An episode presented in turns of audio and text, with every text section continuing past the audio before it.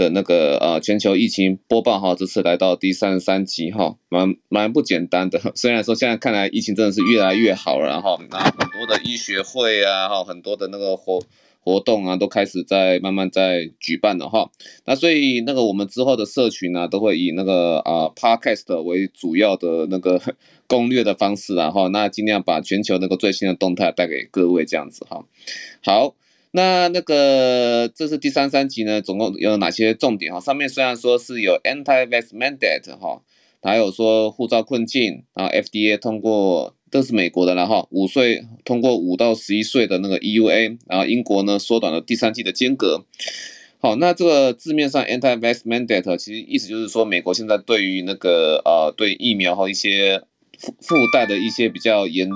严厉的一些措施啊，甚至影响到所谓的工作权的哈，他们是有一些抗议，他们有有一些游行啊，这个反弹的情绪其实还蛮大，算是在疫苗哈它推广试打的时候又遇到的遇到的另外一层危机了哈。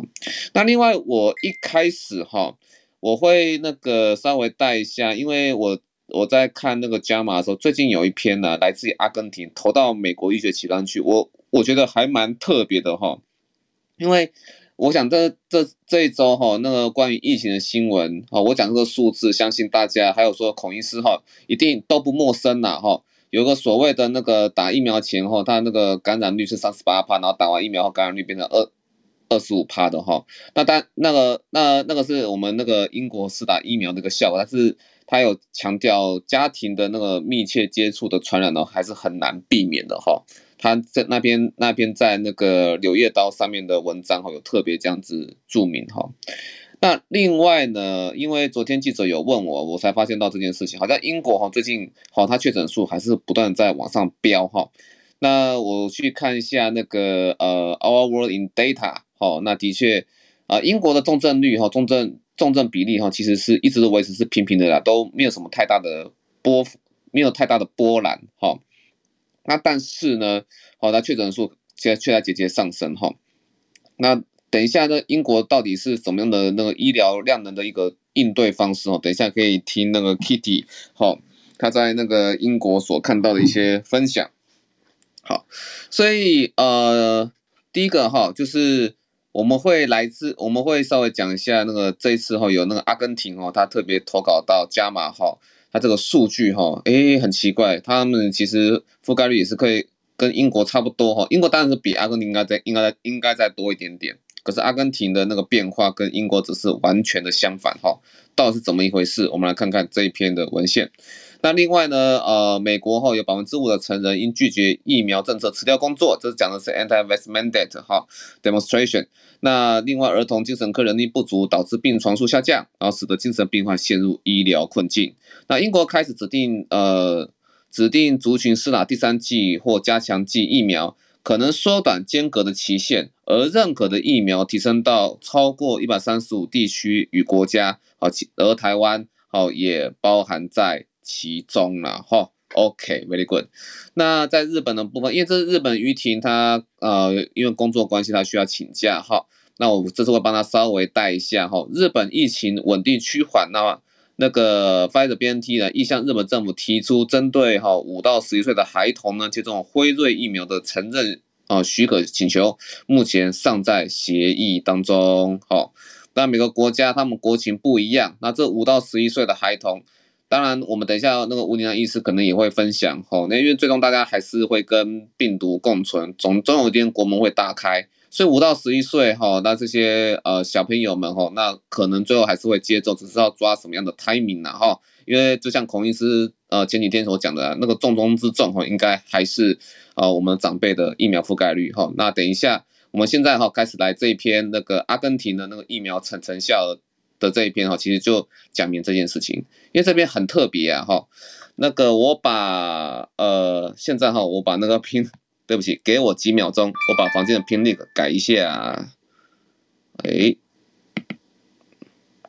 这样大家就可以直接点到我的那个 IG 来看哈，以后就不用大家自己去改头像了。OK，好。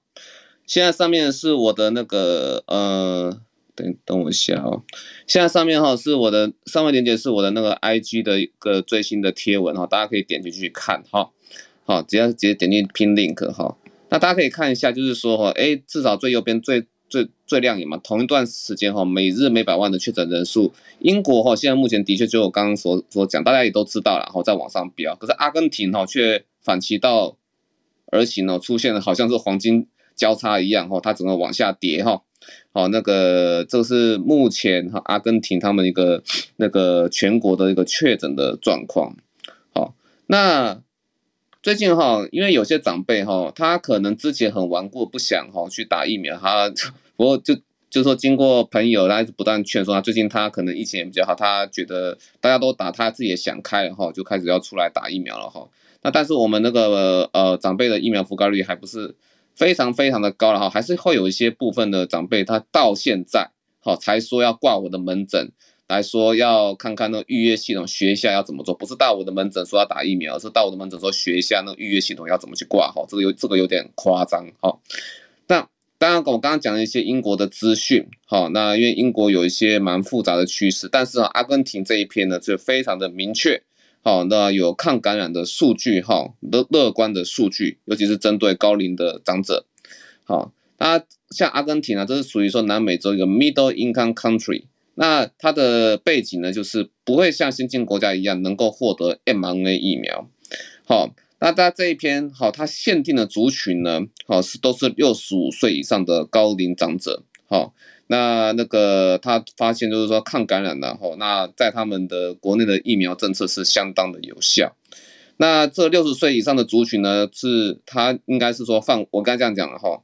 他是在阿根廷的首都最大城市，它叫做呃 bueno a i r 反正就是阿根廷的首都啦哈。那收录了住在这首都所有六十岁以上的居民，做调查。那总计呢，六十六万多，好，六十六万三千六百零二人，哈。那收案时间呢，从去年年底，哈，二零二零年十二月二十九号到二零二一年五月十五号。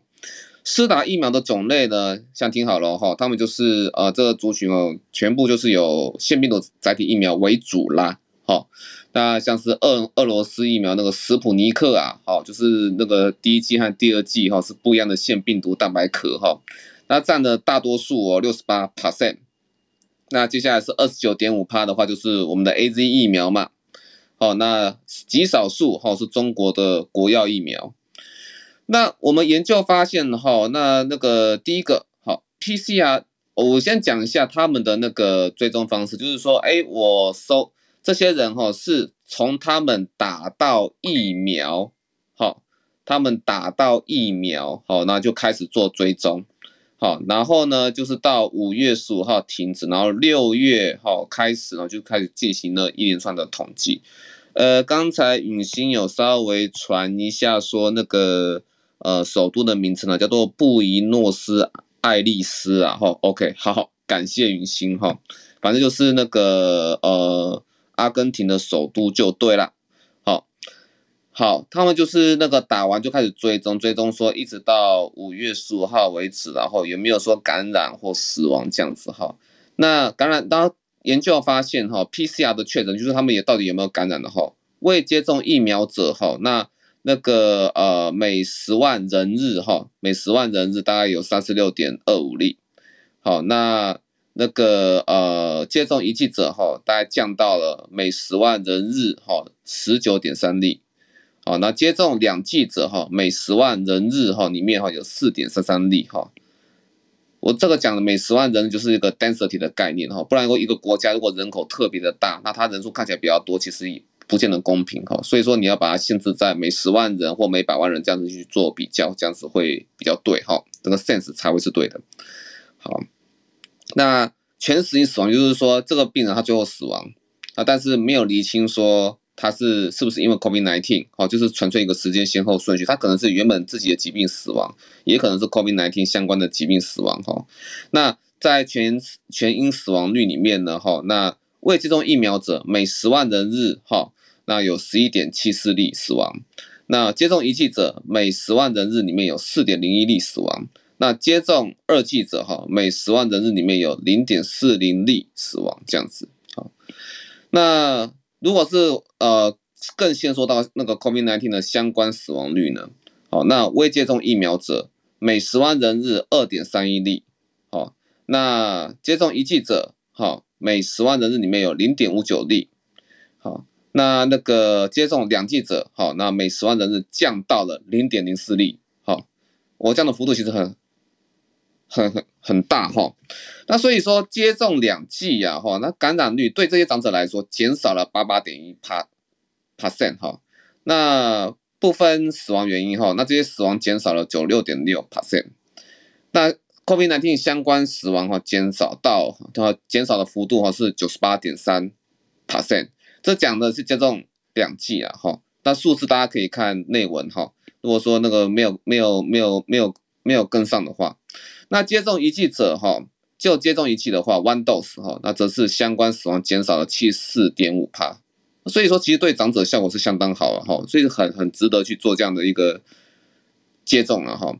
这些都是腺病，大部分都是腺病毒载载体疫苗了哈，显示哈，那已接种的已接种疫苗人群风险与未接种已未接种疫苗的人群哦大不相同哈。那接种完整二二剂哈，那个斯普尼克哈。和 AZ 疫苗哈，那风险哈，如果说这两个那个腺病毒载体疫苗比啊，风险比其实都差不多，好，都一点零五嘛哈，那 P 值就就没有显显出意义啊，那个零点零点七四而已了哈，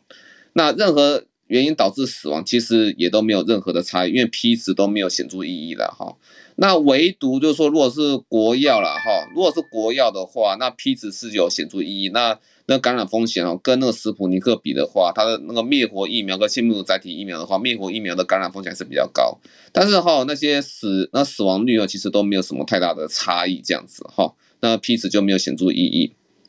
那所以说哈，这篇显示就是说，哎，那在这个国家里面哈，它都是以腺病毒载体疫苗为主哈，哦，几乎都都是。然后对六十岁六十岁以上的长辈哈，那感染那个抗感染的效果好像还蛮好的。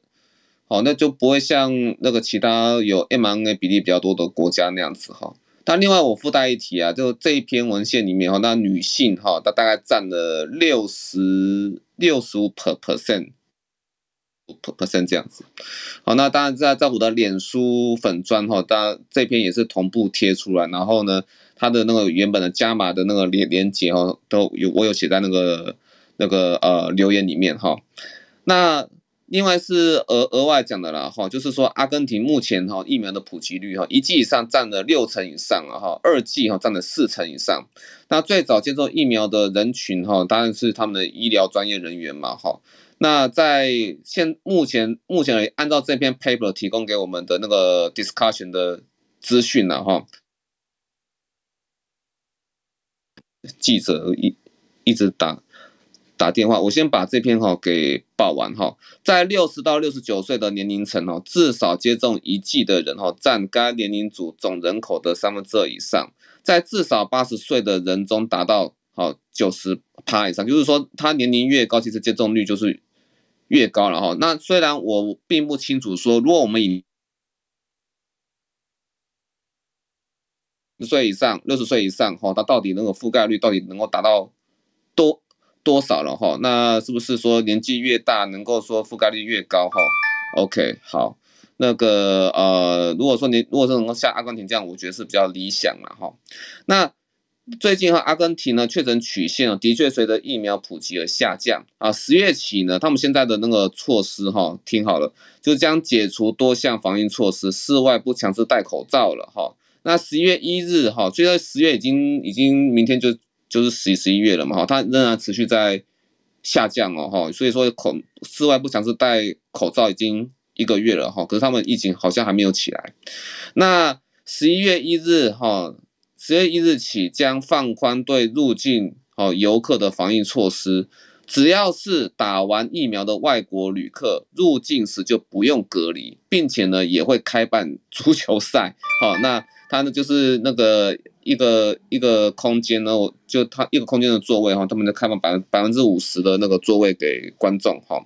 那南美一度受巴西所累，但是也能够能够做到这样的一个成果哈。所以说，阿根廷和英国是一个蛮有趣的对比啦哈。我个人觉得，那当然也有专家认为说，但是因为南美洲大部分都是伽马株为主的关系，就稍微避开德尔塔变异株的特性了哈。好，不过本篇数据还是要给长辈一些鼓励啊，不止抗重症，一定程度的抗感感染还是可能的哈。那当然说，那个学童去打疫苗也是要避免长辈被感染到了哈。那但是就是说这样的逻辑啊，就是说还是要长辈自己把它打完最重要哈。不管说是自己打完哈，后面第三剂，好，还有等等的。议题哦，都是这样哈。那病毒看来共存的关键呢哈，我觉得最重要还是说长辈哈，尽量把疫苗覆盖率提升到接近百分之百这样子哦。这是像孔医师所讲的重中之重。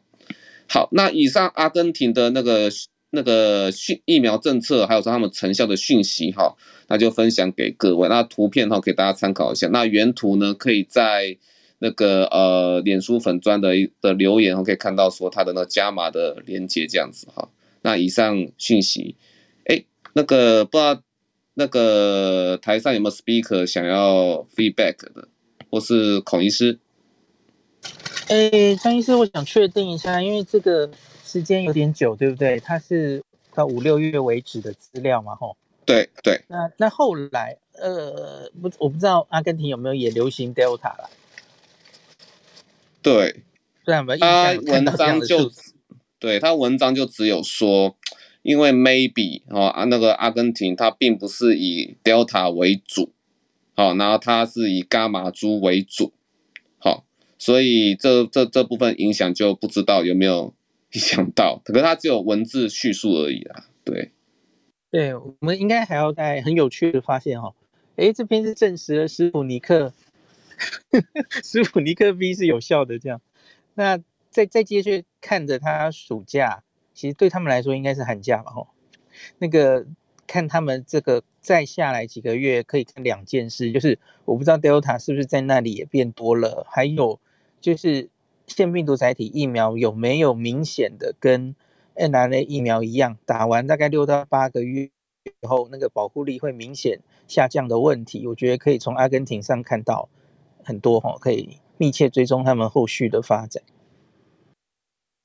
好的，谢谢孔医师哈。好，那我们接下来是不是要进入那个美国的部分？美国这次呢，吴医师会分享一些他对于美国近期前线的一些看法。大家早安。那我今天要稍微讲一下这个礼拜大家最大的消息，就是呃，美国的 FDA 已经通过这个辉瑞疫苗五到十一岁这一组的紧急授权。那是在美国时间十月二十六号星期二的时候，先由这个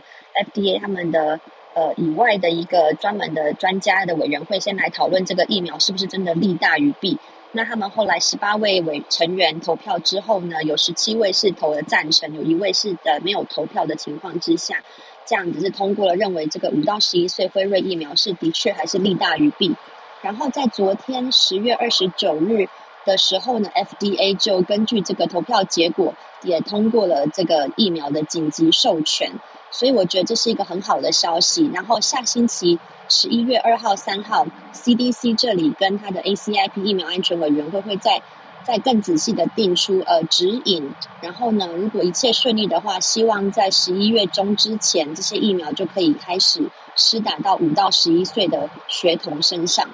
那上礼拜已经跟大家分享过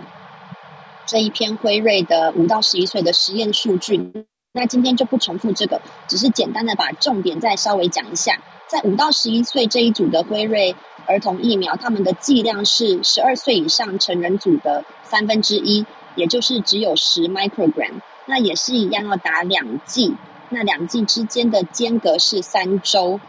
然后在他们的实验结果发现呢，以这一组十五到十一岁的结果比跟十六到二十五岁来结果的的呃用这个免疫桥接的方式来比较的话，这两个疫这两组的疫苗的效果是相当的。那相对于安慰剂组的话，这个疫苗组可以保护这个有症状的感染达九十点七 percent 这样子。至于大家关心的副作用呢，嗯，在五到十一岁这一组的副作用，其实跟呃我们现在大家比较知道的一些，像是什么头痛啊、发烧等等，都是蛮接近的。而且似乎他们报出来的数量是比较少的，反而孩童是比较少经验经历这样的一些免疫反应。那有可能是不是因为这个剂量稍微少了一些？不过一样要要知道，就是这个剂量虽然只有三分之一，但它还是非常的有这个呃 efficacy，感觉他们的这个效果保护效果应该还是会蛮好的。这就是这就是这一次呃美国这边的。这个礼拜的主要的讯息，哎，我不晓得是不是我的声音是有有人反映说听不太到，是这样吗？呃，背景一点点杂音呢，应该是还还好，声音是清楚的。好，不好意思，对。然后呃，另外的话，这礼拜因为除了这个比较大的新闻之外呢，呃，好像似乎因为疫情也是稍微慢慢的缓解，那待会 Lawrence 会跟我们分享美国疫情的部分，那我就只是想要。呃，有这次有多一点的时间，那稍微来讲一下这一个这一年多来在美国这边当地前面的前线的医护人员，就是我们的这也不能说是抗疫经验，就是我们怎么诊所是怎么来做分流的这样子。然后就是呃，以去年开始疫情爆发之后呢，其实蛮多的医生。呃，就是都会变成被减班制了，因为尤其是一些专科啊，可能像是皮肤科啊等等，就是比较非紧急必要的医疗的一些专科，很多的医生们都有比较少的诊次，因为要避免不必要的感染。那像因为我们是一般的儿科，所以在儿科的方面呢，就还是一定都要继续的看诊，因为还是有儿童要做健儿门诊啊，打预防针等等的，然后尤其。一般也是会有孩子会继续有感冒，甚至是像是有新冠肺炎的症状，所以我们的诊所室都一样是照常的这样子在呃看诊。不过为了要可以保护到所有的医师，还有医院里的一些人员，还有也保护病患，所以从去年的时候开始疫情，我们就会尽量的实行分流的制度。那因为美国的话，可能因为诊所的就是地地比较大，所以比较有办法做这样的分流。也就是说，像如果说今天我们知道有一个孩童是为了可能有呼吸道的症状而必须要来看诊的话，那他们会被安排到我们诊所的另外一个等待区，会不会跟一般的其他的健儿门诊或者是只是来看呃追踪的孩童会分开成两个等待的区域，这样。那最重要的，我觉得呃，因为现在台湾的疫情也控制的蛮好的了，所以嗯，不晓得这样经验分享大家会不会有兴趣？不过。像因为在美国这边看诊几乎都是要约诊的制度，所以比较少是这一种，就是突然走进来说要挂号，我要看诊这样子。所以通常在呃约诊的时候，电话当中就会先由接电话的人员会先询问说，像是你过去十四天呃有没有接触到确诊的患者啊，或者是说你过去十四天有没有什么呼吸道的症状啊，发烧或者是咳嗽等等，然后或者是你有没有。已经被检测，但是还在等结果的这个现象，这个在台湾的大家听起来可能蛮意外的。怎么会说，诶，如果你过去十四天有接触到确诊者，那你怎么还可以在外面这样子？呃，就是不需要说到哪里去集中检疫啊，或者是到哪里去被观察这样子？因为在美国其实就没有这样子的做法，然后可能也没有这个能力，因为其实已经疫情扩大的很严重了，所以其实就算你有接触到确诊者的话，其实你都是。自由心证，也不会说你一定要不可以去哪里十四天，都还是可以，就是到处走这样子。所以如果在一般的电话当中，我们在约诊的时候就确定说，诶，如果你这个人可能有接触史或是有可疑的症状的话，那他们在约诊的那天也会被分到另外一边去。然后等到当天就是这个孩子的门诊时间到的时候，他来 check in 的时候，我们的前台的。呃的护理人员会再询问一次有没有相关症状，像是今天呢，你有没有哪里不适，有没有发烧啊、咳嗽等等症状？去年的时候，我们都还会量体温，就像台湾一样，会实行量体温的这个这个步骤。可是其实到过去暑假开始，今年这个暑假就是七月四号这个这几个月开始，已经就是舍弃量体温这个。步骤了，因为其实大家应该也这两一两年来也都发现了，新冠肺炎好像不像以前的 SARS，就是一定都会发烧这样。所以其实你有没有发烧，已经不是一个呃很非非常可以可信的一个症状之一。当然有发烧还是一定要蛮可疑的这样子。然后所以到我们前台之后，当天门诊时间到的时候，会再由前台的人询问之后，再来进行第二次的分流。就是怕说，诶，当时可能约诊的时候，几天前是完全没有症状的人，今天出现了，突然发现他有症状，再把你隔到另外一个地方，是为了保护，就是呃，等待当中等待区其他病患的一些安全。但是其实像这样子的制度呢，还是常常会有漏洞，因为有时候我可能只是在负责是看健儿门诊的那一区。然后结果已经进到房这个，呃，美国是这样，美国的看诊不晓得大小大家知不知道？是说就是一个医师，我会我自己有三四个房间，然后会有我的助理把病人带到一个房间内之后，这个然后我是我是是我由医生在不同的房间之间移动。那我知道台湾的话是医师是固定在一个地方，然后由病人一直进进出出这样子，由进病人进，然后然后再出去，再换下一位病人进来。所以，在美国的话，是有一个稍微有一点点好处，是说，如果说我这一个病人他可能有什么疑似的症状，他离开这个房间之后，这房间我们就大消毒，然后今天就不再用那个房间了，我就今天就就是换其他的病人都是用使用其他的房间，所以有稍微有这个呃比较稍微有好处的地方是这样，但是也有时候也会是我进来看一个健儿门诊，才发现这个孩子其实鼻涕流的整身啊，然后一直咳嗽。然后你才会发现，哎，可能是前台并没有去筛检到他的症状，或者是也很多时候是家长说，哎，没有啊，我小孩今天没事啊。然后其实进，因为他们就是很坚持，一定要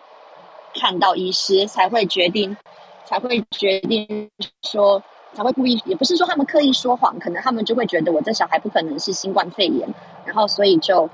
就硬要进来这样看一般的健儿门诊打预防针这样子。所以就会稍微再聊到这个 PPE，也就是保护的这个装置的的方式。因为去年一开始，美国的口罩是完全不够用的，然后就连一般的口罩、外科口罩都没有，更不用说是 N95 了。所以我们的 N95 口罩其实是一个，我同一个 N95 口罩，我会，我其实是四个 N95 口罩在轮流使用，就是这个用完之后放个三四天，然后再拿回来继续使用，然后所以并不可能。像就是台湾可能一个，然后你可以看完一个病人就换一个新的这样子，然后所以也是因为这样，所以变成说，去年在美国疫情刚爆发的时候，其实一直到今年才开始比较足够的有 N95 口罩，那到现在变成，呃，大家到现在我已经习惯是看所有不管是健儿门诊或者是说看有呼吸道症状的人，我都是习惯就是带着一个 N95 了，因为就像我刚才聊到的，啊、有一些人可能是你到了。诊间之后，已经到了房间，你才发现这个孩童来看，其实除了他是要看健儿门诊之外，还有其他的咳嗽症状，就会让你很 surprise，就对。所以我觉得还是都是以保护自己为主的这个观念，才会现在就变成 N95 口罩不敢拿下来。即使说我已经打过了，其实我已经打了第三剂的 booster dose 了，这样，因为我是就是在等，就是在我一直是努力的想要撑到等到我的孩子可以接种到他们的疫苗。所以才会这个星期这个五到十一岁的 FDA 的紧急授权通过之后，我是真的很开心，因为很期待说孩童可以打到这个疫苗之后，这样子我们是不是也可以？也不是说就要放下戒心，但是就变成说原本在诊所当的时候，我的口罩是完全都不敢脱，然后也都不会喝水，只有到中午休息时间跑到车上喝口水。的这个情况可以稍微的放松一点，就不会把病毒带到家里，或者是如果自己的孩子也打过疫苗之后，稍微保护之后，就比较不需要在工作上这么紧的这么小心、这么紧张这样子。那以上是我稍微这次想要分享的一个这个过去这一年多的经验，不晓得江医师还有什么其他的 comments 等等，谢谢。哎，我想问一下吴医师啊，因为其实那个在台湾哈就不会 像美国这样子，因为美国看起来就分得很好，就事前电话已经处理过，哦，所以来的话可能就是已经把你最重要的分好个 sick sick side and the well side，就是可能安全的就就就在一区，然后就是就避得很很分明了。但是哦，台湾就是什么事情都喜欢，呃，什么都搞不清楚就直接来医院哈，就会造成某种程度的危险，哦，所以说我们这边从急诊啊，还有说门诊的部分，都会其实都会有就是所谓的黄区，就是这个地方可能是未明的，这个病人还没有经过诊诊断，那这群人是等着在要做 PCR 的，我们设我们称为黄区。那当然当然是已经确诊的区域哦，我们会是红区。那那个呃绿区就是说这个病这个这个急诊的区域或者做病房哈是那很干净的哈，完全没有所谓的那个 COVID-19 的风险。当然了，绿区我们现在在医院的政策下，住院的病人呢还是要隔每七天哈要做一次。因为我记得好像每七天要做，不知道是快筛还是 PCR，我有点忘记了，好像是快筛啦。那不知道什么情况下才要做 PCR 哈？然后家属陪病，好，要家属这样陪病的话，一开始哈，病人进来是要做 PCR 哈，然后那个绿区嘛，那绿区的那些安全，然后家人进来哈，其实也要一起做 PCR，他才能够二十四小时陪病这样。哦，大概是这样。那所以说，看来美国没完全没有黄区的部分哈。哎，其实说到像你说家属陪病这一部分好了，其实像去年也可是是很多自己每个医院的做法不同。产妇要进来生小孩的时候啊，有些医院就会规定，你只要产妇要要要准备生产，就要赶快做一个 PCR 这样子。但是很多时候他们都还来不及得到结果，孩子就要已经要急着出生了。所以去年很多妇产科医师真的蛮辛苦的，就等于暴露在风险当中。然后，但是呢，陪病的家属像是先生的话，就是并没有被检测这个新冠肺炎哦。所以其实很多时候是就是我知道这个妈妈，因为我我我的工作也包含了在医院里面的新生儿的那个呃的新生儿婴儿室巡房，这样就是看每一个这刚出生的孩子。那我。我会得到结果是的，我知道这个妈妈是没有 COVID 没有 COVID-19 是安全的，但是我并不知道旁边陪伴她的这位先生有没有这个新冠肺炎的现象，所以其实美国也是没有办法像台湾全部连陪病家属都测，但也是因为疫情的关系，我相信台湾也是这个陪病家属的限制都有比较严格，就变成只有一位呃人，就是一个人可以留下来，那甚至是美国很多是去年儿科，因为以前。儿科通常，如果你孩童住院的话，是父母都可以一起留在医院陪孩童的。结果现在变成只能一个，很多医院都变成只能爸爸或者是妈妈在医院在呃留下来病房陪同陪着孩童这样子。然后呃，至至于急诊的分流的话，其实因为在过去一年当中，我也有带着我孩童有需要，我的儿子有必要去到一次急诊。那其实其实美国的。急诊蛮混乱的耶，它完全没有分哦，就是大家都在一个地方等，所以你其实你真的是很不必要的话，都是尽量叫大家不要去医院，因为你去医院等于是把自己暴露在危险当中，因为你可能跟你可能只是因为呃一些其他的原因去，结果却跟一些有新冠肺炎。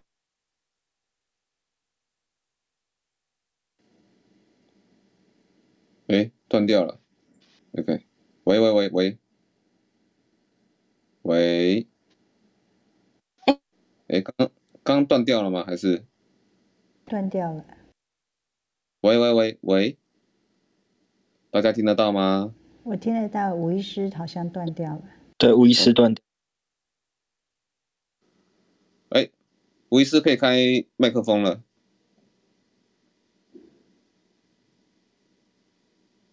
OK，哦，因为刚才吴，刚刚这边可以，不好意思。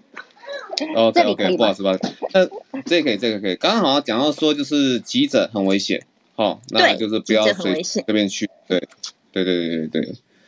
哦，那那所以就是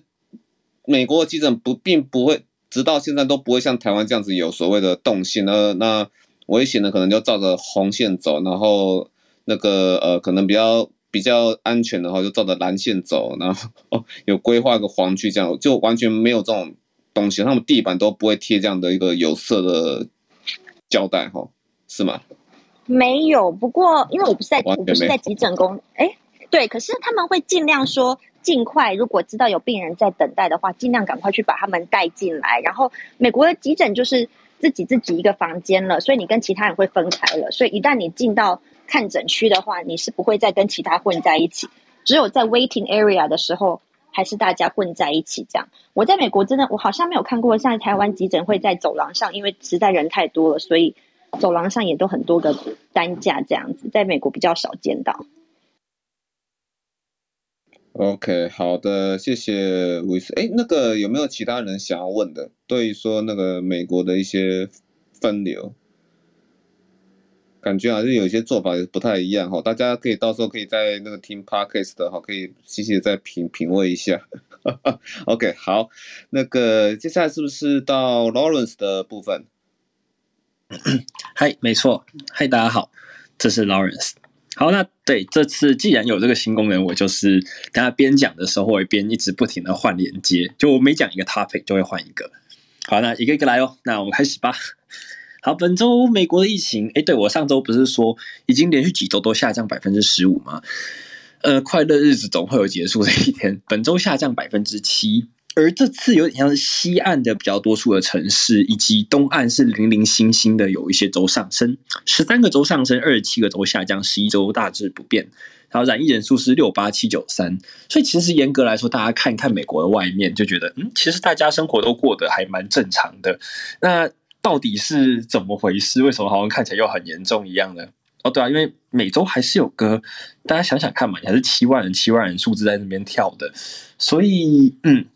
我们号称的安全，只是相较于先前有降低一波而已。那现在其实也没到那么漂亮，可是像住院率、死亡率那些，则是还是在持续下降中。而 CDC 本周头条它叫做 “Give me a boost”。哎，大家应该都还有一点印象吧？当时说，其实有点像拜登政府先说好说，我们希望人人都可以打第三针，而现在则是哎加强去说，如果你有办法打第三针的人，趁机赶快去就打一个 booster，然后 C P C 再引述一次说，哦，你看那个第三针打下去效果有多么的好，对，就是就是同样的这回事。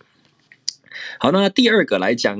哎，来讲一下，我就是现在每周都会附一个视为花边新闻的东西，没有错，所以各位就再刷新一次这个东。这个话题就是普丁不鸟 COP，环保重现遥无期。哦，这这次是什么呢？COP twenty six 已经到二十六了，就是现在正在就是呃就近期正在举行中。那各国元首有的就说会去，有的不会去，然后普丁本人说不会。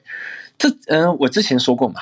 我们常常说，在美国或在欧美，常常要问一个问题：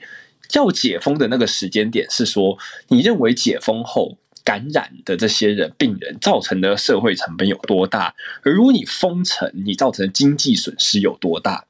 对，这是以往是否解封的问题。而现在环保相关的问题，则是经济成长的代价有多大？因为我们看到了，把这一年封锁住的状态下，环境其实变得非常的友善。大自然有自愈的能力，所以在这种情境之下，其实 COP26 变成一个很有趣的元首们不想提的议题。就是，哎，你看看，我们只要把经济活动重规全部停一停，这一年之间，我们认为要补几十年的臭氧破洞，自然就已经变得多么的完善，大自然的力量有多么的强。所以，有点像环保团体跟各国的政府之间。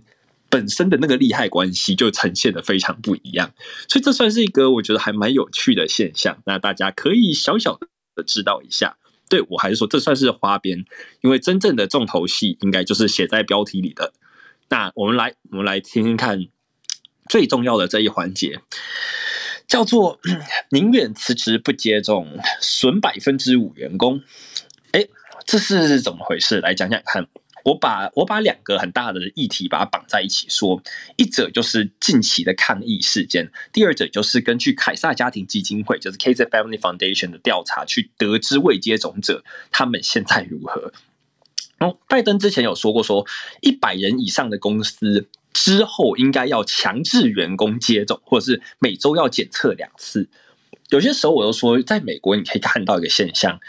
如果说总统有实质影响力的话，美国再强不过了。像川川普当时说，我们要禁止外外籍人士来这边工作啊，于是有很多的企业，他们自己就把这个员工给挡在外面，就外籍员工挡在外面。可是到这到头来，他其实没有修改很多细则。而拜登此时也一样，他也是号称说，如果一百人以上的公司，我们未来会这么要求。有的企业本身企业文化也好，他们预期也好，提早上路了相关的政策，就像然后缅因州则是因为这件事情闹到那个 Supreme Court，结果哎被驳回了，告诉他们说，如果要求员工自要一定要接种，并不违宪，然后并不违法那种概念。对，所以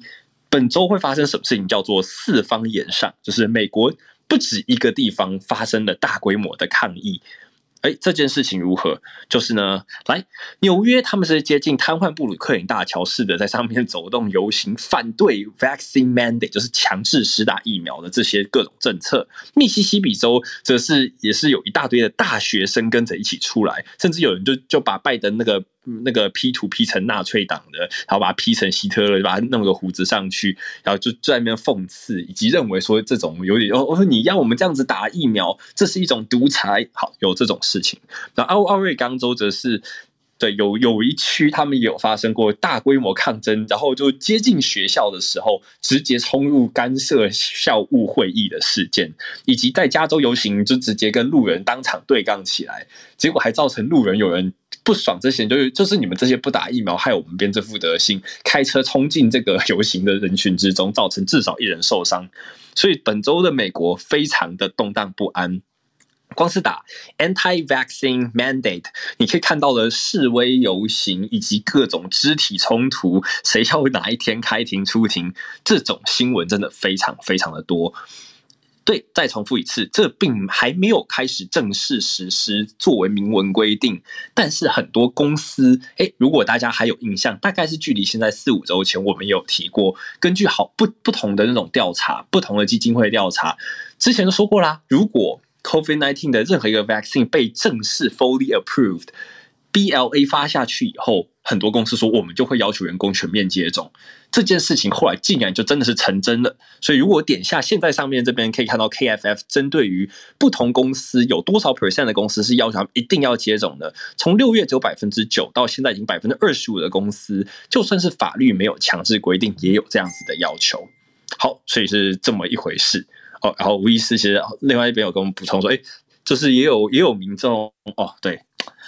其实因为这些事件惨剧也蛮多，有什么哦，警卫因为要求说要戴口罩，结果反对民众就直接把警卫用枪射死。好，所以这些事件其实在美国层出不穷。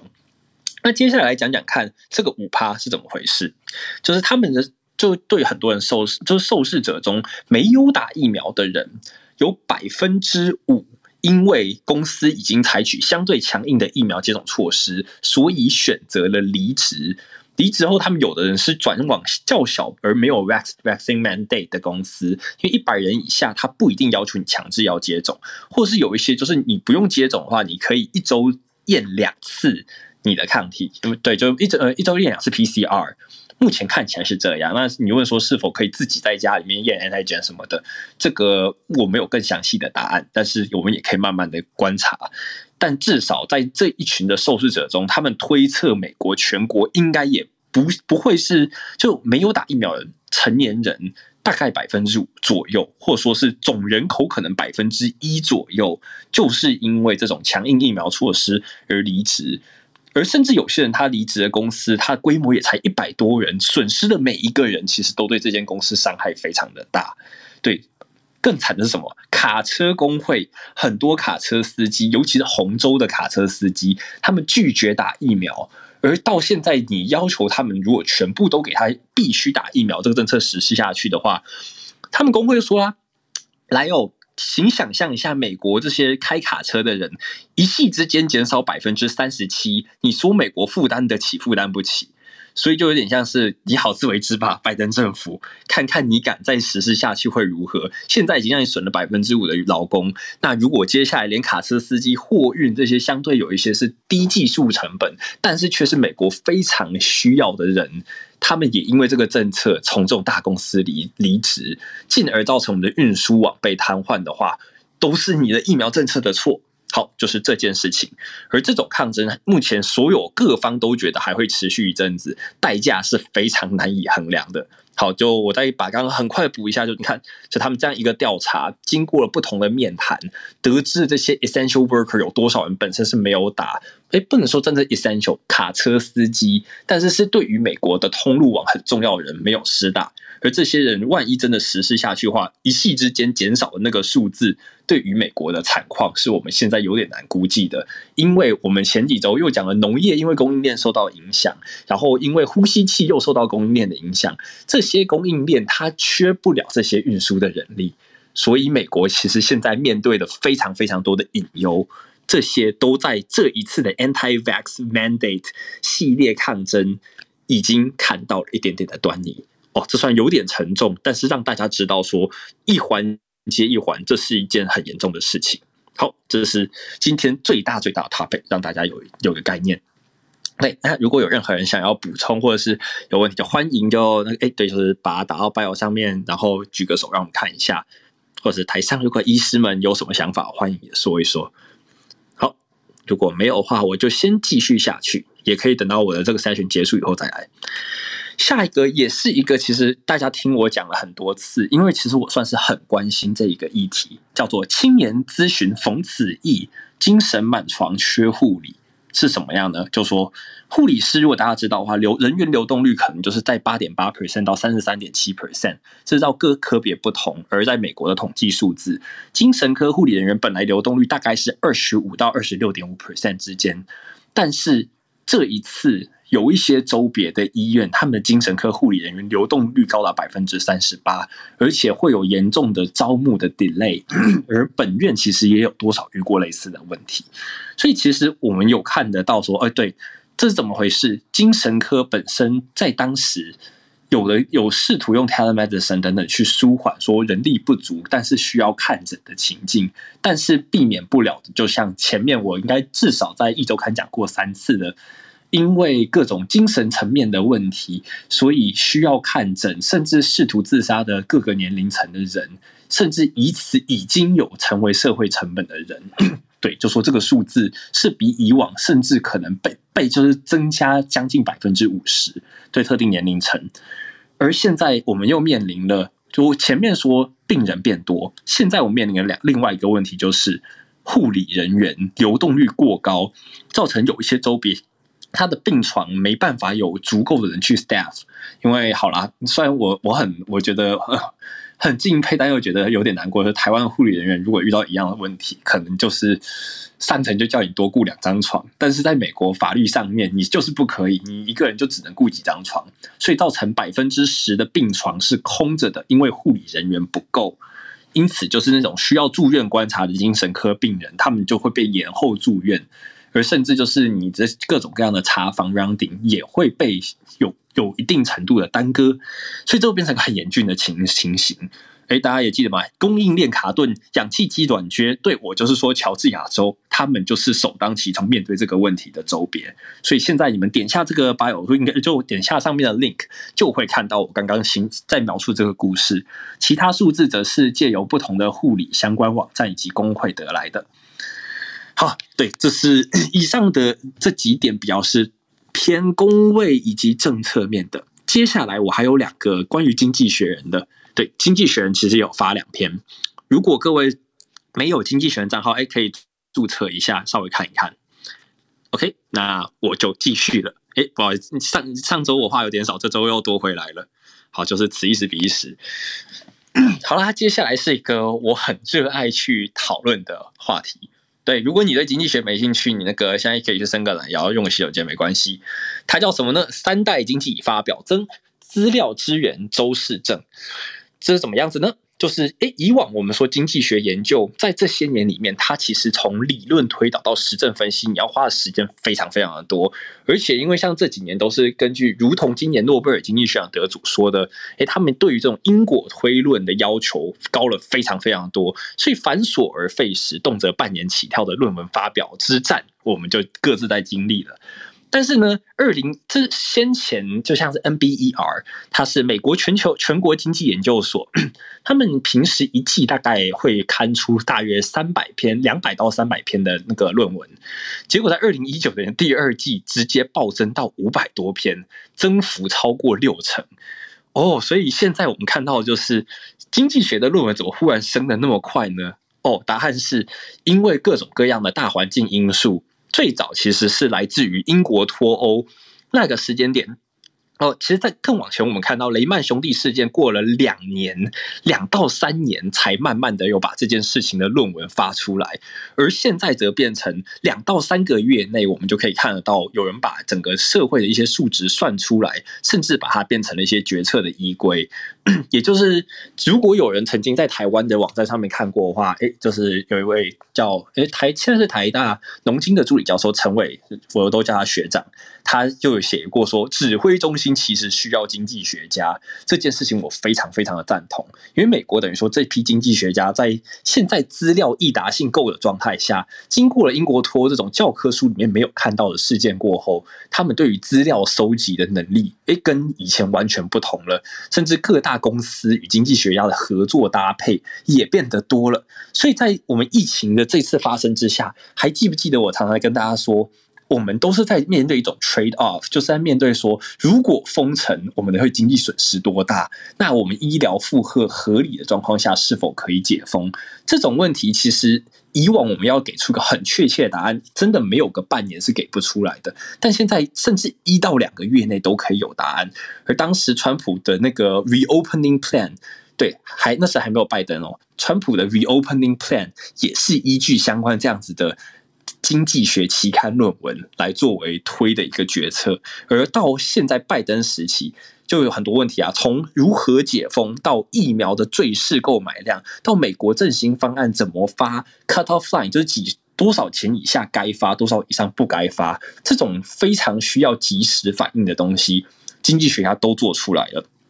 所以，然后同时变成，它也造成了跨领域的要求高了很多，跨领域的应用数高了百分之五十到一百。所以听完了这一系列东西，可能大家有一种，那所以你们这些学经济的人，到底跟我们有什么关联？哦，只要是社会任何一种政策跟你的成本、跟经济、跟解封有关、跟疫情有关的另外一面，几乎全部都黏着这件事情。所以有人说啊，第一代经济学来自于亚当斯密《国富论》，说有市场机制；第二代一路从凯因斯说要那个政府干预的效果，到 Milton Friedman 提出市场的各种调整，到现在一代一代一代过去，现在第三代就变成一个要快、很准时代的经济分析。甚至有些人都表示：“哎呀，这年头我的同经济学。”家同事个个都变资料科学家了其实这是一句讽刺，对。但是各位可能听到就有一种，嗯，OK，所以是什么意思？就是我们的资料取得、资料去跑，甚至发表或是审核等等，都因为这一波疫情有了全面性的改变。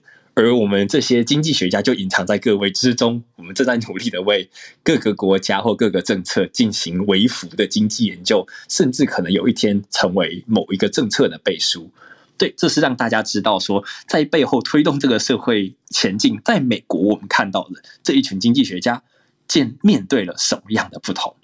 好了，那个上厕所的可以回来了，就是经济学的部分讲到这边，最后来讲 疫苗护照。好了，疫苗护照的部分，哎，那大家再等我几秒钟，我来把它给载下来。我的 topic 叫做疫苗护照难互通，标准不一，怎推行？好，那这件这个 topic 是什么意思呢？它就是说，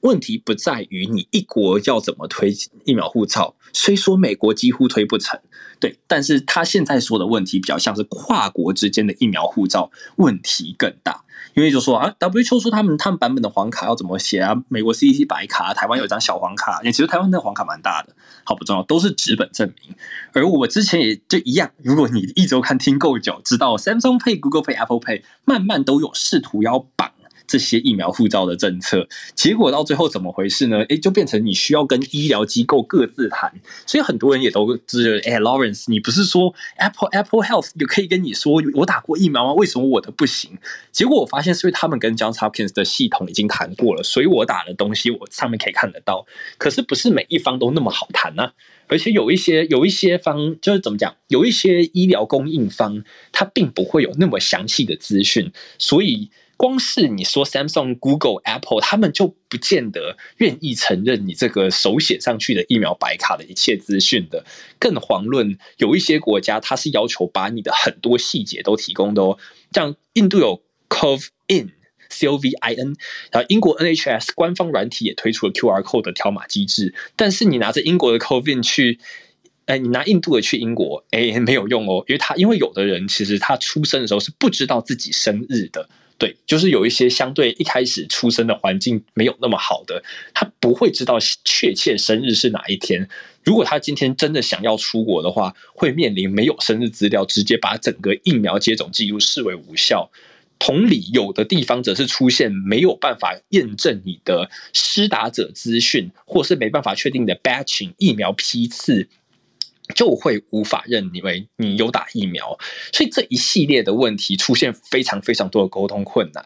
而经济学人这边则是好好的描述说，哎。应该是让各国先从 bilateral 从双边协议开始来讨论疫苗护照，再说我们要怎么真正的跨国实施。WHO 也并没有说他们一定要去做一个怎么样整合，甚至拜登直接明讲过说，美国没有要建立谁打过疫苗的疫苗资料库。所以在这些很多很多的局限之下，疫苗护照都是一些你在在地，或是你去搭特定的航班，例如说 Clear 这个软体等等，你可以使用的工具。但是，一样，你要拿着一国的疫苗护照到其他国家，这中间的沟通，无论在 WHO 的眼中看来，或是这些评论者的眼中看来，都非常非常的高。否则想想看嘛，如果你光是在美国，每一个州都给你推出个自己的版本，你为了出个国，人人手上都拿着一百个以上的应用程式作为疫苗护照，听起来是多么的荒谬呢？对，这就是关于疫苗证、疫苗护照的难互通的问题。所以搞到最后，可能你就是自己国家真的是自己出一套啦。对，目前听到是这样，有没有什么更多的进展？以后再听我们慢慢更新。好了，这里是 Lawrence，今天讲的还蛮多东西的，希望对大家有帮助，谢谢。我刚刚听到 Lawrence 前面经济学真的是有够精彩了哈，不过那个后面那个疫苗护照标准不一怎么推行，这就是那个 WHO 啊一直在强调以来的问题，然后那资讯怎么样去做共享，然后那个有些细节的问题哈。身份证、身份、生日那些资料的问题，印度有些人并没有生日资料而被视为无效，好，那也会出现各国不同文化的问题哦。不过我这边在分享那个加码哈，他其实有篇 opinion 哈，就是之之前我们不是说疫苗护照也没办法避免说那个呃疫苗保护力掉。好，那到底要怎么着说？你打了疫苗之后，就代表说你这个人真的进来是安全的吗？未必嘛，哈。所以说会有抗体护照的一个呃概念正在研发中，但是现在抗体护照的问题也来了哈，就是到底我们抗体哈它的那个 threshold 哈，它到底是标准要到多少，那才算是一个有完整抵抗力的人？哦，那如果说没办法定出一个共同认同的标准。好，那其实他也发也发现哈，你不管打腺病毒载载体疫苗，还有说打那些 mRNA 像 BNT 或莫德纳的疫苗，它产生出来的抗体，其实好像也算是那种要用不同的标准去检视它们哈。这些标准其实又不能够统一在那个抗体护照上上面哈，这个是形成一个很大的困难的哈。所以不管是那个抗体护照或者疫苗，或者看来都是实行上都会出现一些问题。所以我一直我一直。觉得然后那批疫苗覆盖率是我们二零二一年在做的事情。那我们说与病毒共存后，很多那个全球旅游的一些怎么样哈？从乱中慢慢说达到说全球渐渐在开放哈，那是二零二二年和旅游政策一个重大的一个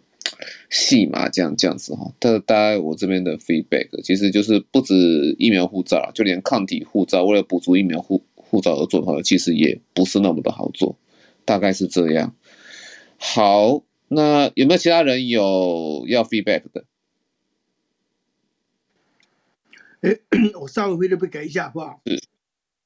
好好，没问题。好，这个这样子哈，非常感谢 Lawrence 哈啊，讲的非常非常好，尤其是他讲经济的这个部分啊，啊，未来今年会不会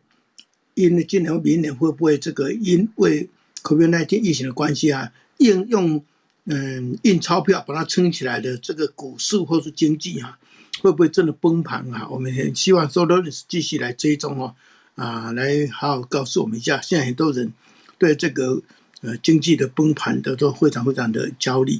那对于疫苗护照的部分哦，我一直不认为疫苗护照可以解决这种问题哈，是因为呃一旦有疫苗护照的话，那就开始有所谓不公平的问题，而且疫苗。那本身就不是百分之百的有效，那疫苗护照当然不一定有效。那再来就会可能很会多造假的问题就产生了哈。这个还没有这个国际通用的这像 credit card 一样的验证的话，这个很困难实施了。到最后，我相信各国会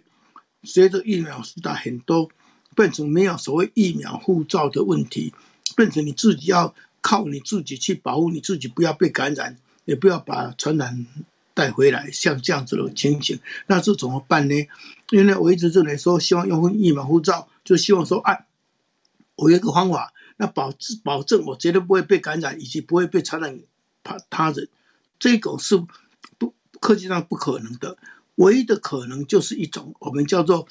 自我保护自己，只要你不要用手指头去摸自己的眼、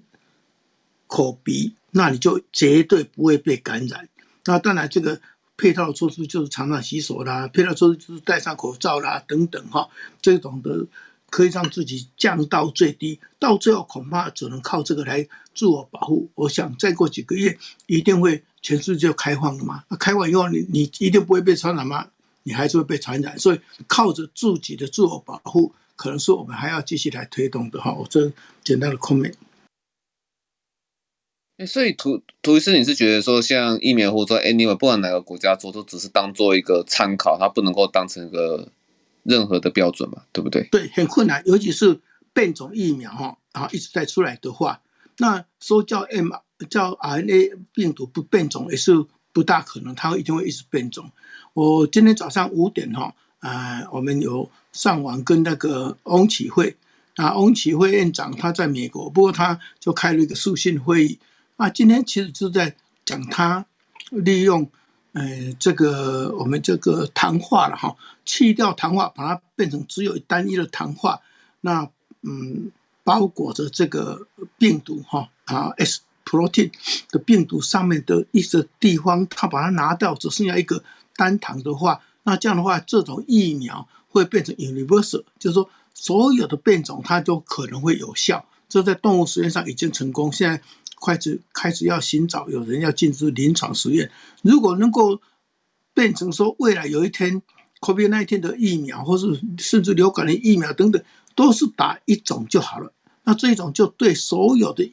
的变种都会有效。那这样的话，这种疫苗护照就会比较不要一直改来一直变了。那抗体护照。这也是可以考虑的。刚刚那江医师，如果是抗体是综合性抗体的话，说不定这个还比那个疫苗，因为疫苗打下去，有的九十五 percent，有的九十 percent，有的七十 percent 有效而已，所以这个不一定那么有效。那抗体的话，如果是综合性抗体，应该是可以证明说都有效。那如果这个抗体是 universal，就是说什么变种都有效的抗体的综合综合性抗体，那这个疫苗护照就会更加的。有效哈，这个大概是呃呃补充一下。好，谢谢涂涂医师带来我们一个蛮珍贵的讯息哈。好，如果没有其他人有那个 feedback 的话，孔孔医师有其他要 feed feedback 的吧？暂时没有。我觉得那个疫苗护照还有很长的路要走。其实问题一直没有解决，现在觉得问题只是越来越多。就是我们大概一年前就已经在讨论这个问题了，然后，哎，有没有到一年？现在是几月？对，我不知年月了，大概半年前吧。那一个一个那个时候，我跟大家讲，疫苗护照最麻烦的就是你根本不知道这个疫苗打完效力是多久。那果然现在我们就面临了，哦，好像 mRNA 疫苗半年后抗体都在降。然后，所以你现在又面临加强针的，好的，加强针打过，那又会延长多久效期呢？没有，我们又没有答案了。所以我觉得这个这个问题真的很大了吼。所以就我们就继续看下去吧。好，谢谢孔医师哦。那我们就继续看下去哈。哎，好，那那个我们应该是因为现在还在北美嘛哈，我们是不是到信奇老师？这是有加拿大的讯息要跟我们做分享。哎，信奇老师，你可以把那个你的 link 哈放上去。好，好的，嗯，谢谢江医师。今天我小朋友去万圣节 party 了，所以我有时间 上来。那听得到我吗？可以。好，谢谢。那我今天就报告一下，我们其实加拿大最近发生蛮多事的。那但是我简短的，尽量简短的。那啊、呃，连结已经提供在上面，总共有四个图。那我从第一张图来说，第一张图呢，其实是 Our word in Data 的图，然后它是。德国、加拿大与台湾，那为什么选这三个国家？因为这代表我们家三个人的三个国籍。那德国急速上升中，加拿大慢慢在下降。那也恭喜台湾本土还是一直在加零中。第二张图呢是 Our wording Data，它也是说，就是说以加拿大全部人口来看，全部打完第一剂者有百分之七十八。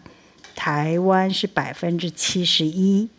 那德国百分之六十九，其实并都，嗯，德国跟台湾好像蛮接近，但是德国比台湾还要少两个 percent。那打完两剂的加拿大是百分之七十四，德国百分之六十六，台湾目前百分之三十二。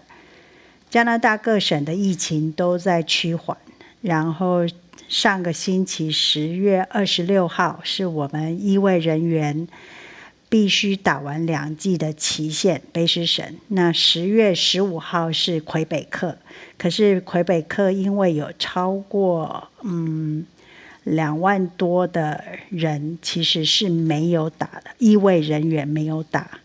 疫苗，所以他们把这个期限从十月十五号推到十。啊，十一月去，那为什么要这么做呢？其实，呃，加拿大的联邦政府是说，他们建议每一个州政府、每一个省政府，他们啊，对施打就是医卫人员的施打疫苗的限制应该要再严谨一点，因为医卫人员他们会接触很多的病患。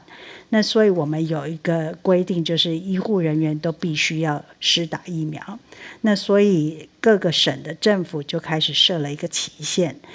我们卑诗省的期限是十月二十六号，结果发现总共有超过四千名的医卫人士，总就是四千零九十，他们并没有打任何的疫苗，一剂都没打。有两千名只有施打了一剂。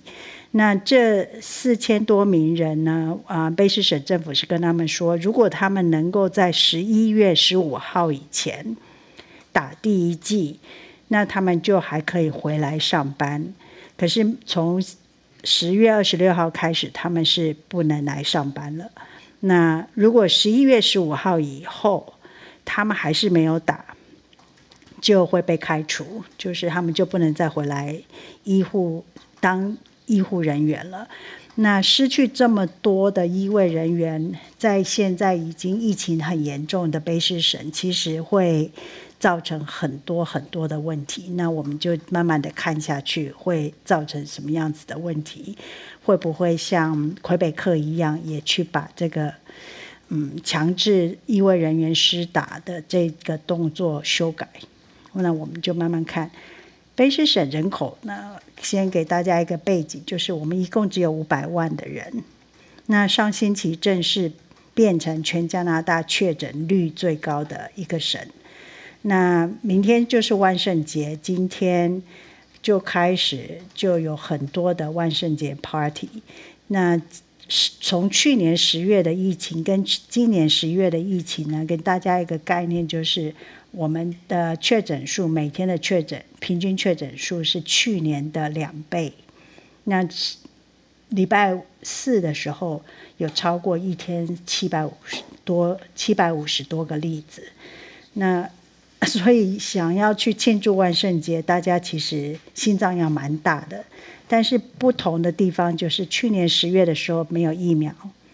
那今年我刚刚有报告，我们的疫苗施打率算是蛮高的，所以，嗯，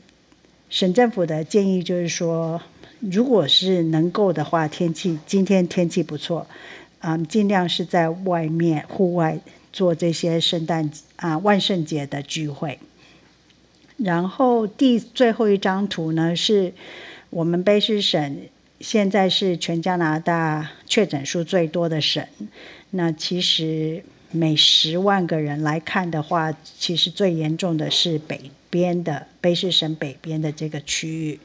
它的确诊率是每十万人就有三十个人确诊。让人比较难过的就是，从九月以后，虽然急速上升的是二十岁以下的居民，可是十月底。我们看到的是八十岁以上的长者，都他们的确诊率又慢慢的提升。那孔医师可能可以猜得到，就是因为这些八十岁以上的长者，他们的疫苗他们是最优先施打疫苗的。那现在已经十一个月后了，那所以我接下来就是要讲，嗯，我们的加强剂，那基本上就是八十，嗯。嗯，八七应该是七十岁，从十一月就是礼拜一开始吧。我们七十岁以上的老人、十二岁以上的原住民、被看护者、医卫人士，还有住在偏远原住民区但是不是原住民的人们，都可以接种加强针。然后明年一月以后，所有已经打完六到八个月的。任何十二岁以上的民众都可以打加强针。现在我们卑诗省总共已经因为新冠疫情感染，然后死亡达到两千一百五十六人。现目前 ICU 还有一百五十六人。嗯，最后一个就是有关旅行，然后也跟这个嗯护照疫苗护照的。有相关的，我们卑诗省其实很早就有推出卑诗省的疫苗护照，就是你如果要去餐厅，你在内用的话，我们到现在还不大敢去，但是很多人就是会去餐厅食用，就是在餐厅里面食用食物，那他们基本上必须要出示他们的卑诗省的疫苗护照。那今天。联邦政府的疫苗护照推出来了，因为联邦政府是说，如果我们要坐铁路或是要搭国内航空，都必须要出示联邦政府的疫苗护照。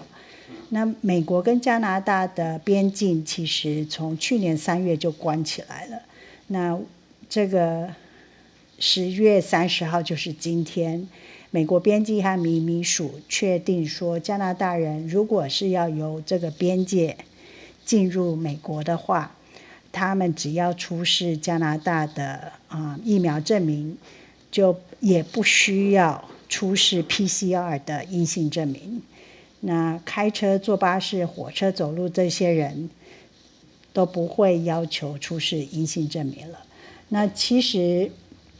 嗯，其实。回来呢，从美国回来还是会要求 要做 PCR 的，所以对加拿大人，如果就是说，就只是像我们住在温哥华，我们到西雅图其实三个小时开车就到了。那如果我们决定就是一天来回的话，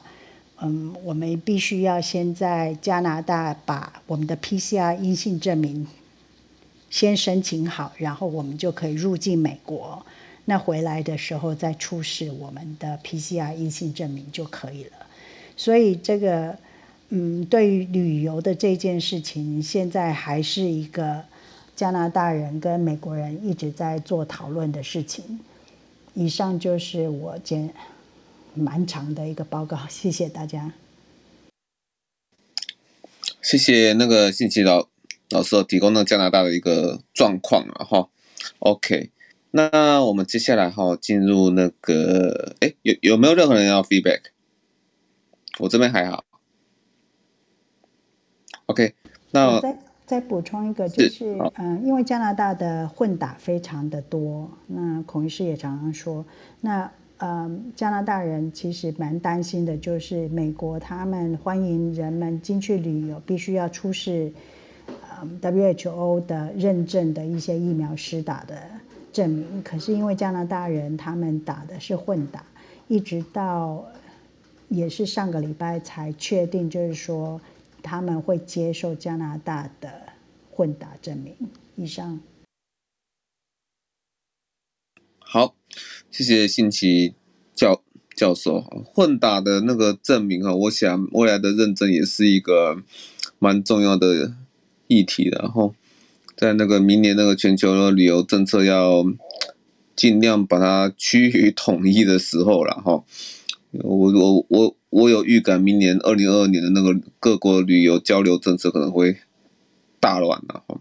好，那接下来我们到欧洲的部分了，呃，Kitty。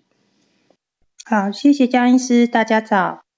那这个英国这个礼拜呢，每天的确诊人数呢，平均将近也是四万多例左右。虽然比上周呢是少了十四点二。但是大家如果点开我的 bio 就可以看到每天英国的确诊数字哦，就会看到就如刚才呃江医师所讲的，的确英国的呃自从踏入秋冬季以来呢，确诊的案例呢正是正在回温中哦。目前 COVID-19 而住院的总人数是八千九百八十三人，比上周呢又增加了五点八 percent。至于这周的死亡人数呢，平均每天有一百六十几人左右，也是上升了十七点五 percent。那上个星期呢，我们一周看看国际呢，也有跟大家分享过，英国医师工会还有 NHS 联合会呢，呼吁政府应该启动 COVID-19 冬季的 B 计划，例如重启口罩令、疫苗护照通行证，还有鼓励大家 Work from home。做出未未雨绸缪的准备，但是那个时候卫生部部长是以医疗呃量能还能还充足为由呢，就认为没有那个的必要。但是这个礼拜呢，英好英国呢刚好是放完这个其中假 half term break，也刚好是万圣节 party 的周末，加上最近又放宽了旅游入境简化的政策。英国的政府将会密切关注未来两个星期疫情的趋势，而且，呃，UKHSA 英国健康安全委员会呢，就鼓励学生们在收假返校之前呢，做一下快筛检测，以免爆发无症状的传染。目前，英国十二岁以上接种一剂疫苗的人数已经达到八十六点八 percent 完成接种两剂也达到七十九点四 percent，而接种第三剂或者加强剂的也达到总人口的十三点二 percent。自从英国放宽和简化旅游政策为单一红区的时候呢，当时还有七个国家，大部分都是在南美洲呢，还是呃入境受限的。但是从明天十一月一号星期一开始呢，英国会再做进一步的开放。将这七个国家也会从旅游红区的列表中移除，所以只要完成接种过认证的疫苗之后，入境英国将无需再进呃居住隔离的饭店。交通部部长呃秘书长表示，这个政策可以促进旅游经济，还有呃帮助旅游业者。因为自从疫情大流行开始，英国英国的航空旅游业呢已经少了百分之九十七，而且也考虑到目前大多数国家，包括英国在内，都是大多数都是 Delta 变种病毒在肆虐，不需要特别的警戒，所以英国可以安心的移除对那七个国家地区的禁令。此外，英国认可的疫苗也提升到超过一百三十五个地区和国家，台湾也是其中之一。这项的政策将会在全英国实施，英国将会持续追踪外国入境的病毒，并且在每三个星期检讨一次。接下来，另外一则新闻就是，自从英国开始为指定的群组开始施打第三针，还或者是加强。剂疫苗以来的规定都是必须在完成第二剂疫苗后的第呃的六个月才可以接种第三针或者加强剂。不过星期五英国卫报的新闻报道，英国卫生部部长 Javid 表示，根据英国健康安全委员会 UKHSA 最近更新的指引，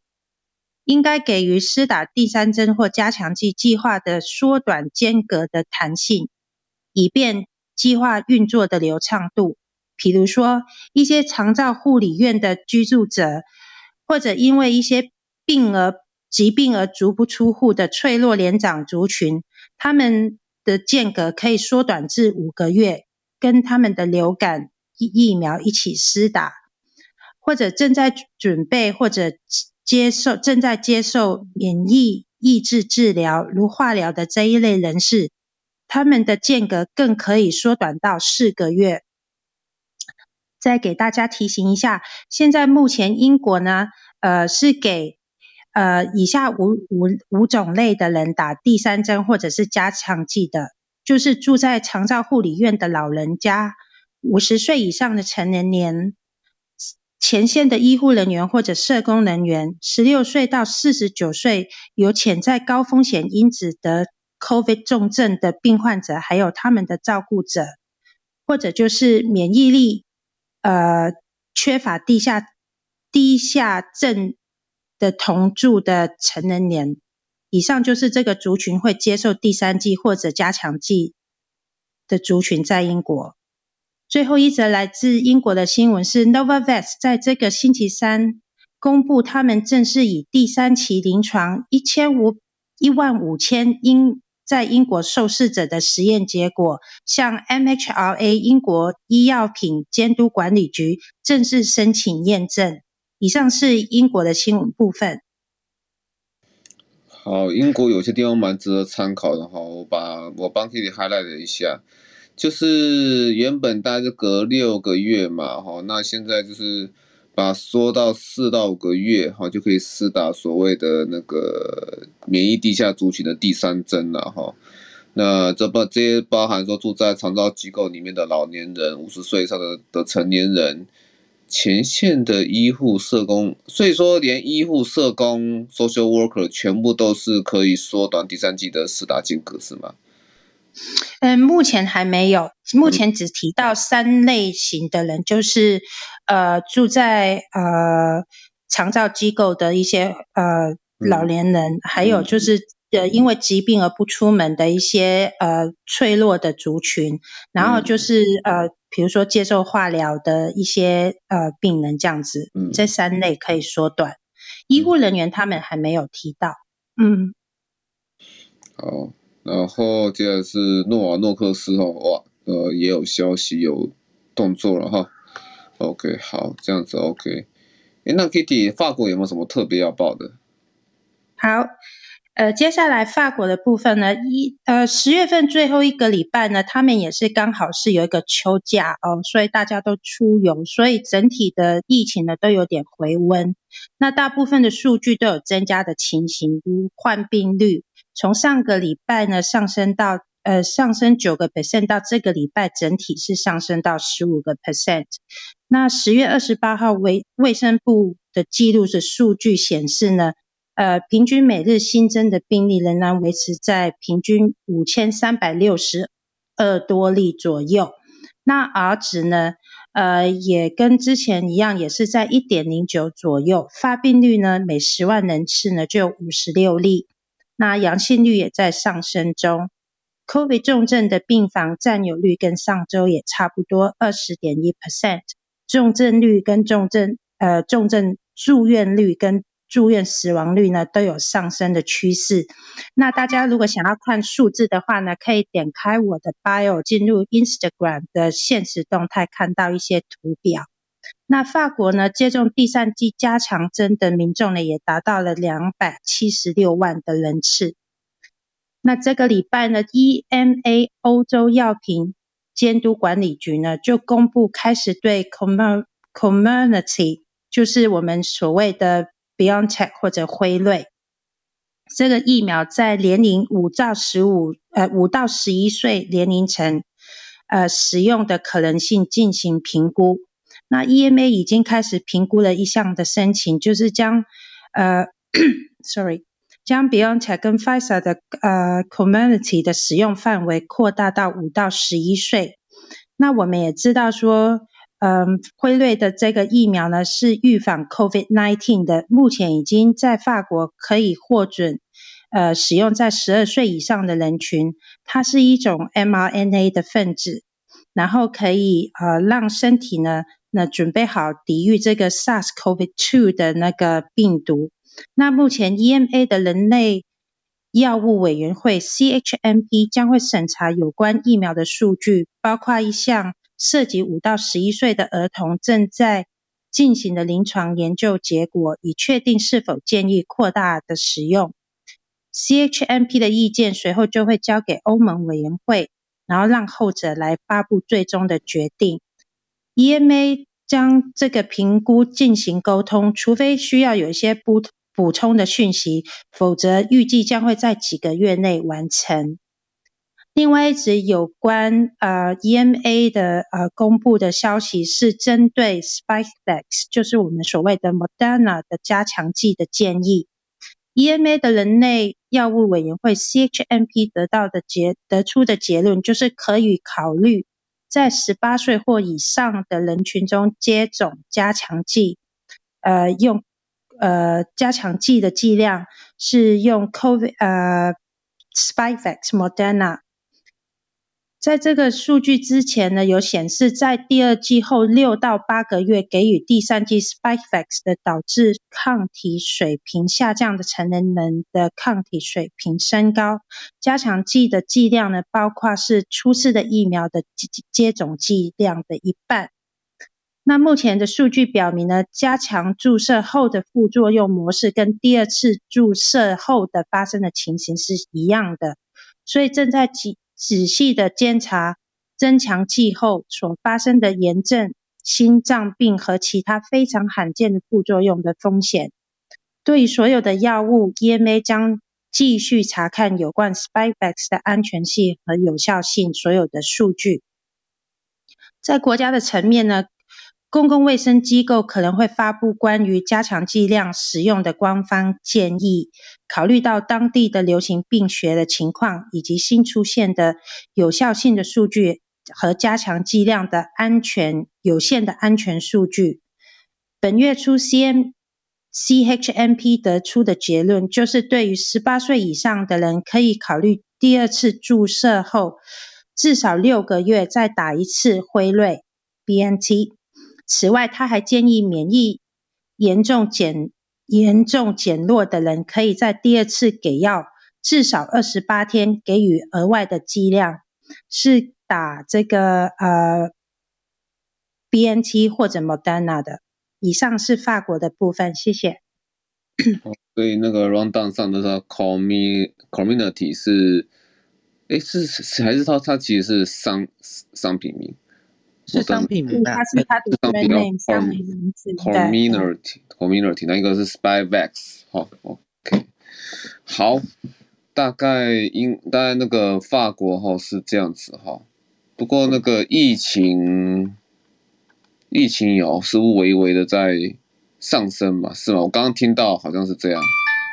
微微的上上升。根据 WHO 最新的报告，好像是说欧洲是整个地区哦，整个 region 都是在微升上当中的，哦，要小心，哎、嗯，要小心，冬天到了哈。OK，好，那这是目前欧洲的部分。哎，不知道说图医师或孔医师在这一段有没有什么特别想想？我刚才那 Kitty 很辛苦的那个英国和法国整理下来。好，谢谢，没有什么特别意见，谢谢。好，谢谢谢谢。好，那么因为影星这次哈是要测仪器，所以休息，然后因为这是那个在南美、哦非洲、哦还有东南亚，好像情况是还好啊，但是新加坡比较有事。不过李医师呢，新加坡那位李医师大概是下一次的时候才会来去那个帮大家去做播报哈。好，那接欧洲是到这边。那在进入那个沙拉台湾部分，它中间还有一段日本哈，日本因为那个于婷哈，他今天也是因为有临时有工作需要休请次假，我帮他稍微讲一下日本的一些摘要哈。那日本目前疫情是趋缓了哈，十月二十九号单日确诊两百九十一人，哦，那对比十月二十二号的时候是三百二十四人了哈，我讲的是单日确。确诊了哈，那那上一周平均下来是那个呃每天哈那两百六十二人这样子哈，那以每十万人口来说就是大概是零点二人这样子啊哈，那全国重症患者也减少到说哈十月二十二号是一百三十人，好大概是诶，呃不对，应该是十月二十九号一百三三十四人，对比十月二十二号的两百零八人。好，好，那十月二十二号单日确诊死亡人数是十六人。那接下来就是呃，这个要讲好，就是他们是怎么样解除日本是怎么样解除限制的哈。东京、埼玉、哈神奈川、千叶、大阪的饮食店，十月二十五号起全面解除饮食店的营业时间限制，只要是取得防疫证明的饮食店，好，那皆解除营业期间和酒类提供时间的限制。哦，酒类提供限制解除，这这个蛮有指标的。而未取得防疫证明的饮食店，则是维持营业到晚上九点。好，好，那因应因应集会活动，好，限制开放后的呃抗原检查需求增加。好，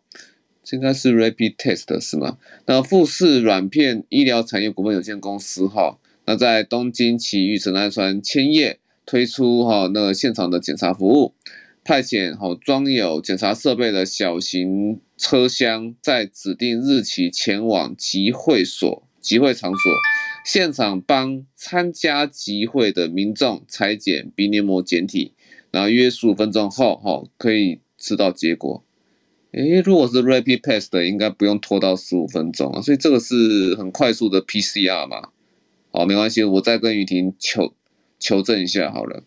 好，那因应人数。时间等等费用哈会有所变动哦，所以目前预估呢，啊会以检查一百人收取五十万元五五五十万日元来算哈。那十月二十七号哈，另外有报道说啊，Fire 哈目前已对日本政府提出针对五到十一岁孩童接触哈那辉瑞 BNT 疫苗的承认呃许可，就是 EUA 然后正在协议当中。这目前大概是日本的一些讯息，然后就慢慢逐渐在开放，然后五到十一岁疫苗也在申请中，这样子哦，大概是这样。好，那我们这次是不是到到那个沙拉的部分？哦，这是因为我们蛮多人在休息的哈，那个下次大概我们会从那阵容会重新回来这样子哈。我们是不是到沙拉在台湾的部分？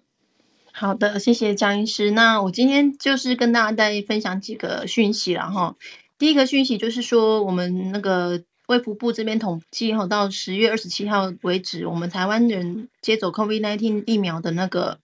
呃涵盖率，第一季的部分已经达到七十点零一 percent 了，那第二季也有达到达到三十点八七 percent，所以它以剂次去计算那个。每百每百人的那个接种剂次的话，也已经超过百分之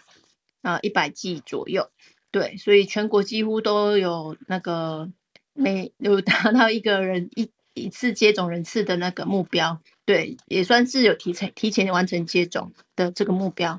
那再是他有特别有分析到医师人员、防疫人员这两剂完成率也已经高达八十五 percent。六十五岁以上长辈的第一剂涵盖率也都超过七十八 percent，那第二季也至少都有六十七 percent，所以其实是还蛮相当高的一个数字了哈。对，那有一些呃社福机构，他们其实也都还有至少一半以上的完成接种率，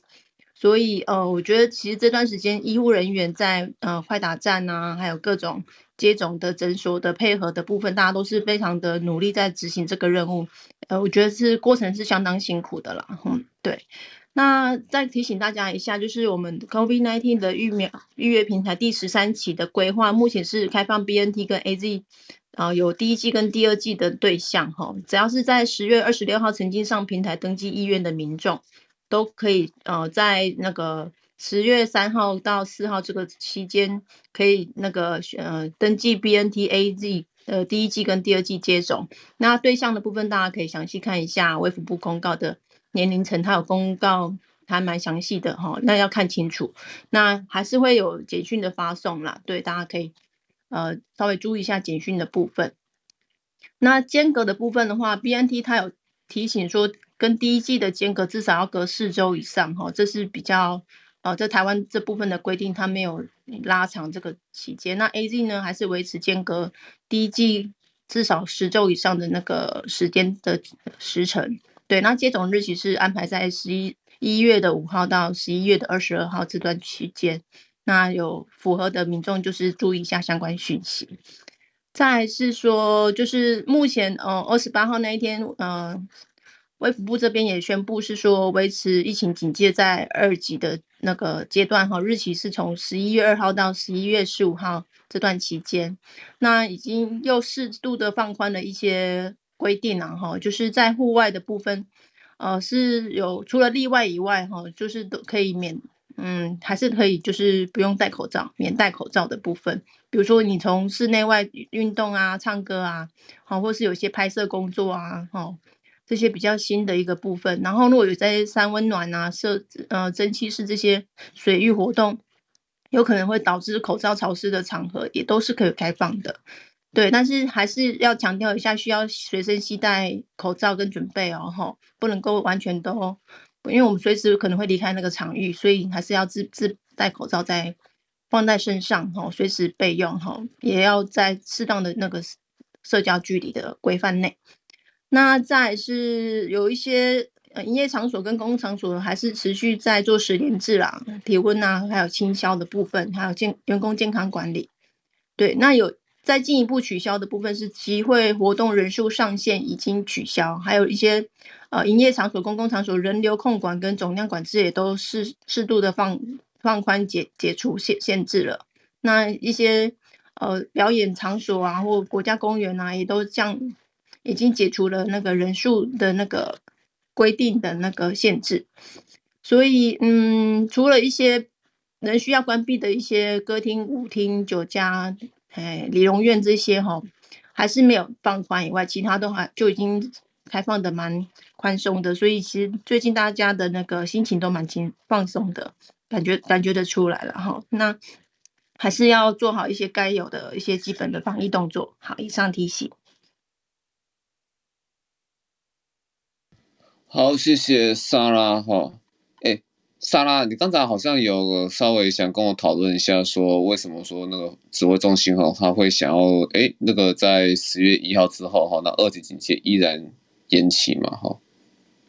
就是还是维持二级，但是民众的这社区社区活动啊，都已经放宽的还蛮。蛮宽松的的部分了，对。那我自己的呃观察，大概就是针对这些有一些特定的营营业场所，还是没办法放宽的这个前前提下，所以可能还是维持二级的规范，对，这样提供给大家参考。OK，了解。好，就是所谓的那个人需关闭的场所啊，歌舞舞厅、夜总会、俱乐部、俱乐部，这个 range 很大呢。OK，酒家、酒吧，哦，酒店、法廊，哈，还有说理容院等，诶，理容院。可是我现在好像看到蛮多理容院都其实有在开呢。就后面那一句就是无陪侍服务者可以符合规定的话，就是得有条件开放。无陪侍服务者，应该是这一句话是关键了。如果有陪侍服务的话，就不开放。陪侍服务者的意思是什么？大概就是，我有，呃，有有点难想象，没关系。Lawrence 要分享吗？呃，不要，我没去过。江 医师表现了他的纯洁。哦，好。对，我们上次去就是没有那个陪侍服务的范例啦。对，我们上次那一次活动。OK，好的，好的，好的。因为像是那个什么，现在像像其其。其实哈，我们不要认为说这个是什么特，其实这个其实如果说大家够大，哎，大家如果说够时尚的话，大家也知道说什么，像男生也会去去修眉毛啊，哈，好像就是师傅，然后就就是那个修眉毛的师傅啊，那些帮你做美容的哈，然后就是现场就是师傅嘛，汉尼嘛，好像也很难有什么陪侍服服务者哈，所以我看到理容院的时候，其实我我我稍微吓了一大跳，哎，好。没关系，那大概是这样哈。那其他的部分应该就还好哦。对，那因为 Amy 哈，她有上传的那个，就是台北市有一些记者会啊，有一些宣导了哈。因为最近我们有一些五倍券哈，那大家都知道说最近医疗哈已经回载了哈，已经是恢复很多正常正常的医疗项目，这不只是只有医院哈，包括连诊所都都是哈。那大家大家要大家要小小心，就是说哈，这边宣导就是说哈不要用那五倍券来做那个医疗院所相关的那个违规广广告哈。那从卫生局一一零年到目前为止哈，有关这个利用五倍券哈来做医疗院所的违规广告，拆除的案件目前有四件，总计是二十一万元哈。违反的话哈，就是会用那个第医疗法吧，第一百零三条来处五万以上二十五万以下的罚款这样子。这个给大家稍微做做个留意哈。好，那我想，呃，如果说直到现在好像大家没有什么要举手来问的问题，大家其实那个，呃，可以稍微呃举手，我我开放一两个问题哈，那大概是稍微稍微给大家一点时时间哈，然后把这些问题打在 bio 上哈，因为我们今天是蛮多人休息的，好，那所以那个呃，我们今天可能应该会提早结束这样子哈。那我们之后就是大家会把那个呃，我们每周的录音都会放在那个 Podcast 上面哈。那也谢谢有些朋友建议然后，因为我们现在是在 Apple Podcast，好，在那个 Apple Podcast，在 Google Podcast，还有说那 Spotify 上面都有。然后我们看也考虑说过去的答案是不是可以放在那个 KKBox 这样子。那也另外预告一下说，我们其实呢会把那个呃，我们这一年哈所有的那个。播报哈，会有一些那个编年史啊哈，我们的疫情哈，什么时候会产生的一些改变哈，观念的一些改变的转折点，然后呢，全球一些在防疫上的重大事件哈，我们会把这一年二零二二年二二零二一年的那个观察给整理起来，好，那到时候那个如果我们到时候弄出来，再麻烦孔医师帮我们做一个呃。那个审稿这样子哈，我会先看第一眼，然后再让孔医师看第二眼哈，这么一次邀请一下孔孔医师这样子。好，那那个如果没有大家，如果大家没有说要举举手的话，那我想我们就我们就在这边做个结束喽。好，OK，云昕，好，大家把握这个在播放音乐的时候哈，可以那个啊点一下上面的 link 哈，可以加入一下。啊，以后那，Podcast 的讯息啊都会放在这个社群里面了哈。当然，孔明师的社群也也会放哈。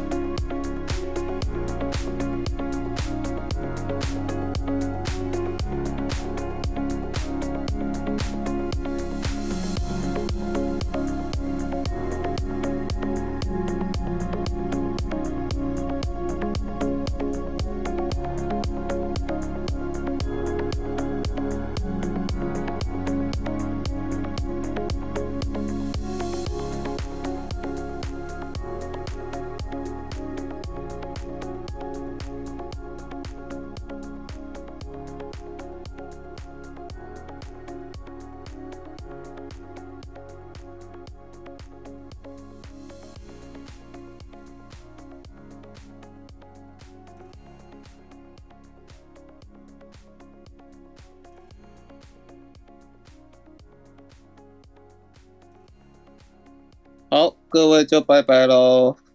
可以提早去吃午餐去，去想要做自己做 schedule 哈，拜拜。拜拜，拜拜。拜拜。拜拜。拜拜。